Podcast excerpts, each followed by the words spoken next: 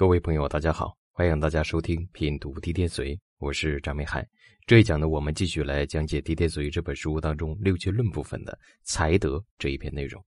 我们首先来看原文：“德胜才者，橘合君子之风；才胜德者，用显多能之相。”这句原文当中呢，重点有两个字啊，一是德，第二个呢就是才哈。我们所讲一个人呢，最好要德才兼备啊。德和才是一种平衡的关系。德这个字呢，我们给它狭隘一点来讲啊，可以代表人的品德啊，代表人的思想如何。这里面啊，要和传统文化当中我们所讲的这个德啊，要有区分。广义的德，它可以代表万物之性啊，代表一种行为属性。当然，我们现在是用在对人的一种评价上啊，人的评价，那德就体现在这种行为啊，体现在这种思想道德呀这个方面啊。再来说才啊，才是才能啊，人的能力呀，啊，那你一个人要想能够在事业上啊，在社会当中能够做得好的话，首先你要有能力啊，有能力你就有具备干事情的啊这样的方法。那么还要有一点就是你要有德行啊，你的品德要好啊，德行要正，这样呢才能够和不同的人呢以及社会群体当中呢能够融合起来。更好的发挥自己的才能，所以我们讲叫德才兼备啊。那么他们之间是一种平衡性的关系。德胜才者啊，橘和君子之风。那显然德胜才就是好啊，对吧？你的品德素养要高于你的才能，那这个时候你做事情啊，对吧？你可以把你的才能发挥到一个极致的一个状态。反之呢？才胜德者，用显多能之相啊！如果你这人呢，技能很强啊，你的技能、你的能力啊，已经高于你的为人的品德素养的时候啊，这个人往往会容易失败啊。我们讲叫德不配位，必有灾殃嘛。所以呢，我们探讨德和才啊，要匹配啊，而且德呢要高于才啊，是要好一些的。我们来看刘伯温的注解啊，清和平顺。主辅得宜，所合者皆正神，所用者皆正气，不必节外生枝，不必弄假成真。财官喜神，皆是以了气生平。这句话呢，我们可以从两个角度来理解它。第一个呢，就是啊，四柱能量的运行状况啊，叫清和平顺。那也就意味着四柱当中五行能量的流通，它是一种平顺的状态啊，不会出现过于的这种偏颇，叫主辅得宜，对吧？你有官煞来克身，哎，这个时候有食神来治啊，来治官煞，啊，如果说你官煞有旺哈，又有印来泄官煞，哎，这也是好的，对吧？或者说身弱财旺啊，不单财的时候，哎，有比劫来克财，哎，这也是好的，这都叫。主辅得宜啊，第二个角度呢，就是从相这个角度来讲的。其实《地电髓》这本书当中啊，讲相的内容很少的。但是我们仔细来分析啊，有很多地方它还是会用到像的那种。为什么要这样呢？这个问题啊，我个人也思考过很久啊。首先呢，我们会发现，我们通过正五行的这种生克论法的时候，对于吉凶的判断是把握的比较准的。但是在我们现实社会当中，什么叫吉，什么叫凶呢？如果对于人事来讲的话，它并不是真正意义上的吉凶。我举个例子啊，你比如说，这个人在某一个运势当中，他的财运特别好啊，他这个发富发贵啊，这个人已经有非常多的财富，但是他的婚姻破败了啊，婚姻在这部运当中呢失败了，那你说他是好还是不好呢？对吧？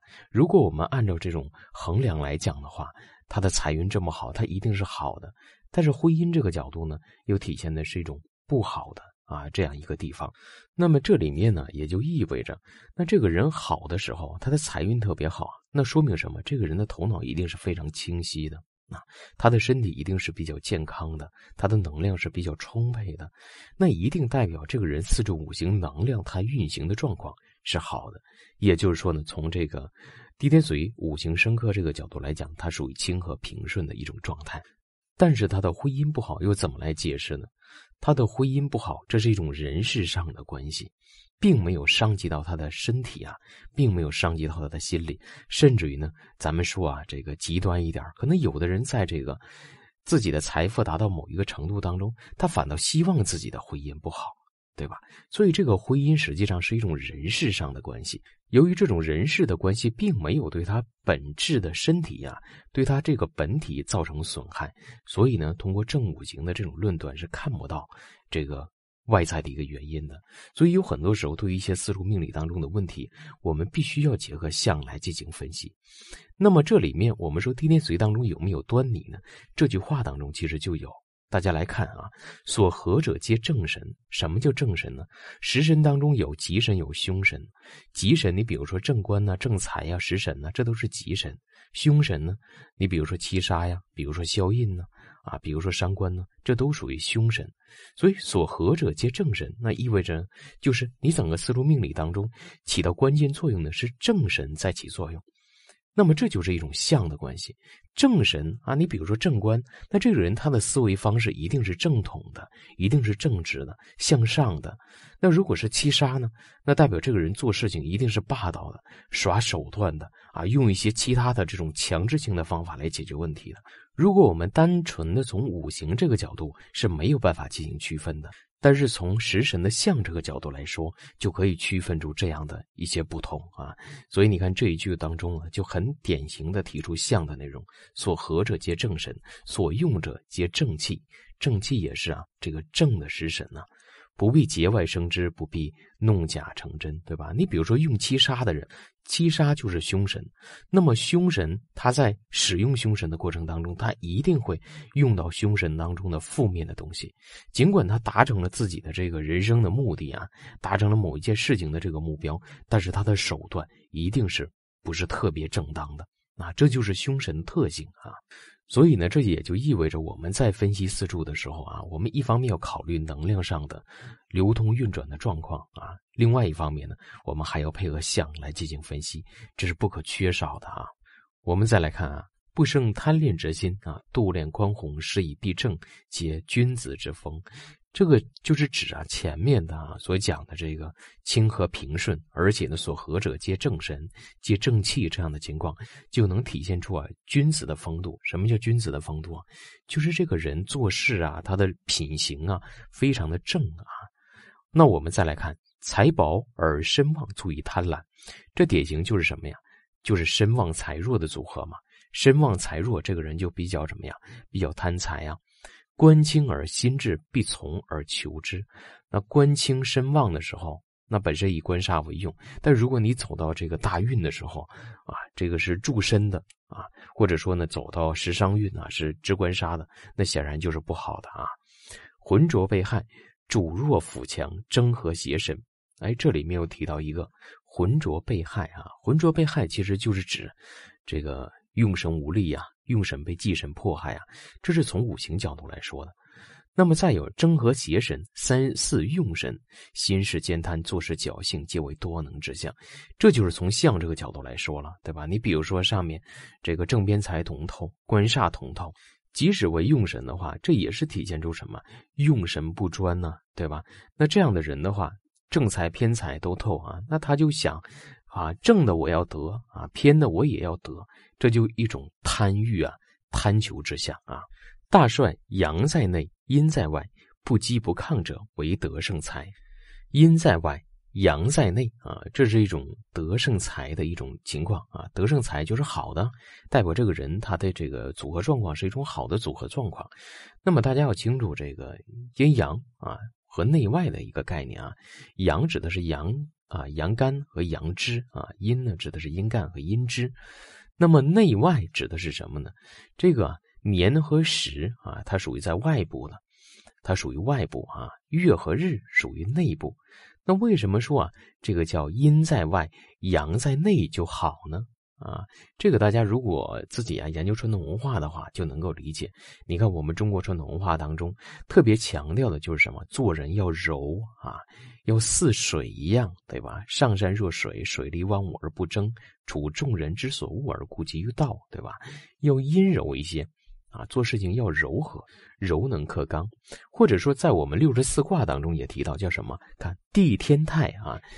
坤卦在上啊，乾卦在下，这叫阴在上而阳在下啊，地在上而天在下啊，就是什么泰，对吧？泰就是安泰呀，那就是吉祥之意啊。那为什么地在上天在下的时候就吉祥呢？大家知道啊，阳气是上升的，阴气是下降的，这样呢就会出现什么阴阳的交合，对吧？那我们现在这个社会当中或者自然界当中，只有阴阳交合才会怎么样繁育这个万物啊，才会繁育后代呀。所以呢，阴阳有交合就是一种吉象啊。那么反之呢，对吧？阳在上而阴在下，就叫什么呀？天地痞啊，上面为乾，下面为。这个阴为坤，这叫什么？阴阳不交啊，对吧？阳往上走，阴往下行，阴阳不交啊，就不能够媾和呀，不媾和就不能够生育万物啊，就是不吉的。所以这里面所谈到的这个阳在外而阴在内，它也是从这样一个角度来说的啊，阴阳又媾和啊，就是一种吉象。那他举了一个例子啊，你比如说丙寅戊辰，这是月和日啊。这是阳啊，丙寅戊辰都是阳的啊，月和日都是在内的呀，这是在内啊。己卯癸卯年时啊，年和时在外的呀，己卯癸卯都属于阴的呀，这就叫什么？阴在外而阳在内啊，这叫德胜财啊，就是吉的。但是大家千万不要误解啊，你不要说一看到说这个阴在外阳在内就一定是吉的，这个人一定一生当中非常优秀。也不见得，大家不要这样叫死理啊！它只是出现这样一种组合啊，就像你身上有一个优点，那你这个优点可能挺好的，但是不代表说你有这样一个优点，你这人一生当中就一定会有多么大的成绩啊！只是你多了一个优点而已啊！我们再来看，阳在外而阴在内啊，卫士趋利者啊，什么叫卫士啊？这就是巴结这个有权势的人呢。或者始终呢把自己的利益放在前面啊，叫为势趋利，为财胜德，对吧？你的才能高于你的德行啊，这叫什么？德不配位嘛，对吧？这就不好啊。这样的组合啊，也举了一个例子，你比如说己卯、己巳、月日啊，月日的话就己卯、己巳啊，这是在内部的啊，都是阴的，而外部的呢？年时啊是丙寅戊寅啊，你看都是阳的，在年时上都是外部的，这种情况就叫什么呀？天地不交嘛，阴阳不交，就是一种凶的象啊。好，这一讲的内容就为大家分享到这里，感谢大家的收听，欢迎大家持续关注，谢谢大家。